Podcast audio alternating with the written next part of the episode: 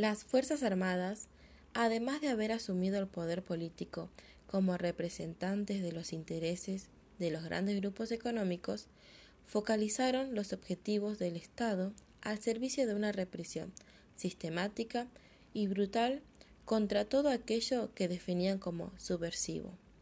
La censura, las persecuciones y la desaparición de personas se extendieron a todos los ámbitos de la vida, y la educación no fue una excepción. Durante ese periodo, la función social de la educación escolarizada adquiere una fuerte presencia en términos de disciplinamiento y de restauración. Todo aquello considerado como focos potenciales de peligro o de subversión, de ese orden había que perseguir, silenciar y erradicar. A dos días del golpe, el contraalmirante César Bussetti, delegado militar ante el Ministerio de Cultura y Educación, designaba uniformados en todas las direcciones nacionales y generales del Ministerio. Todas sus dependencias fueron ocupadas por miembros de las Fuerzas Armadas. El Ministerio de Educación publicó un panfleto denominado Subversión en el ámbito educativo. Conozcamos a nuestro enemigo, que tenía por objetivo erradicar la subversión del ámbito educativo y promover la vigencia de los valores de la moral cristiana, la tradición nacional y de la dignidad de ser argentino.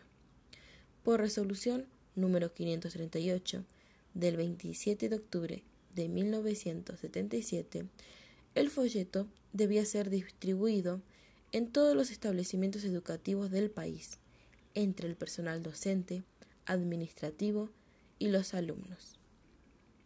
La desaparición forzada de personas fue muy extendida entre docentes, investigadores y estudiantes.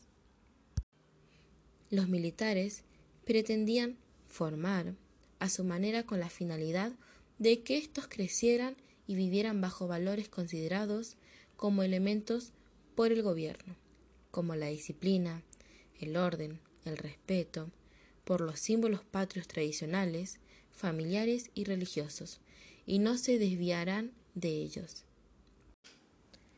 Se omitían o retiraban de los planes de estudio aquellas materias que daban posibilidad de opinión o debate sobre temas sociales que alteraran ese orden, o bien se excluían las vertientes críticas de los contenidos a tratar. Hubo también un fuerte control sobre los materiales de estudio. Algunos libros fueron quemados y otros se marcaban como prohibidos. Uno de ellos fueron los libros o ideas de Freire. En 1978, al mando del coronel Agustín Valladares, se llevó a cabo la Operación Claridad, como se denominó al espionaje e investigación de funcionarios y personalidades vinculadas con la cultura y la educación. Valladares mantenía reuniones con directivos del establecimiento educativo a fin de lograr que se cumplieran sus órdenes. A continuación les voy a leer el testimonio de Rubén Cacusa, quien como rector de un instituto educativo participó en uno de estos encuentros. Fue en 1978 en el salón de actos del Colegio San José de la capital federal, debajo de una bóveda cubierta de pintura. A pesar de que el salón estaba a oscuras, se podía ver que estaba el coronel con un uniforme de vagina y con anteojos oscuros. En el salón, los rectores y rectoras de la enseñanza privada, en su gran mayoría monjas y sacerdotes, escucharon en silencio al coronel cuando agitaba una revista Redacción. Lanzó improperios contra su director, Hugo Gambini, acusándolo de marxista, subversivo y otras del mismo tenor. El coronel estaba exasperado.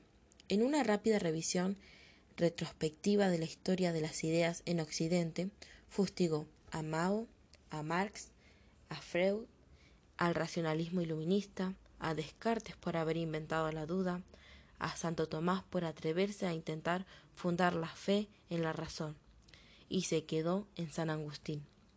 En el concepto de guerra santa y en la de la guerra justa que enarbolaron los conquistadores españoles para imponer la encomienda y la evangelización.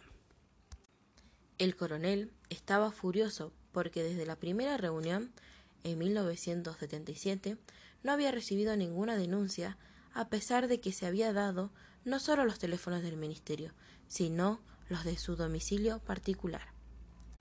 El coronel les dijo Mientras ustedes están en la tranquilidad de sus despachos, nosotros hemos matado, estamos matando y seguiremos matando. Estamos de barro y sangre hasta aquí, dijo señalando sus piernas más arriba de la rodilla. Señaló con el dedo al auditorio silencioso y gritó Basta de ombligos flojos. Pasaron después una serie de acetatos con gráficos pertenecientes al folleto. Conozcamos a nuestro enemigo. Y en el cierre hubo un documento filmado sobre las acciones del ejército contra la guerrilla en Tucumán. Finalmente, toda esa masa comenzó a abandonar el salón en silencio,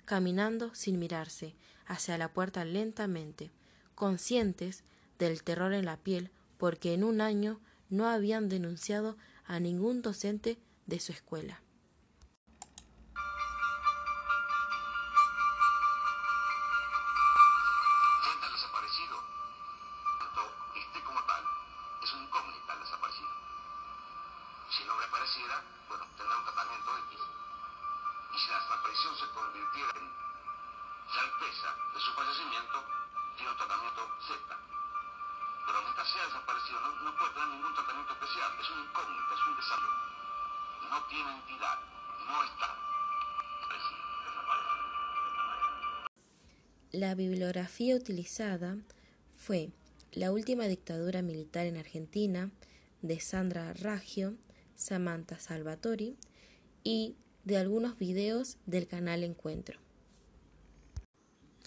Este podcast es realizado para la materia Análisis del Mundo Contemporáneo, AMUC, de primero A, del profesorado inicial del Instituto Superior de Formación Docente número 112.